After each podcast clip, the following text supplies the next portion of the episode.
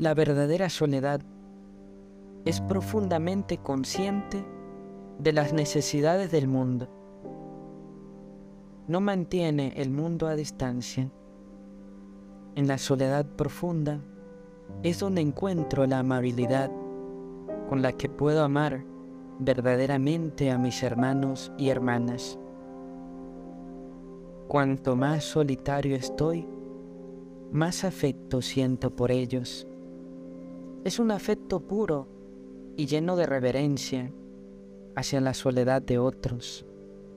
Soledad y silencio me enseñan a amar más a mis hermanos por lo que son, no por lo que dicen.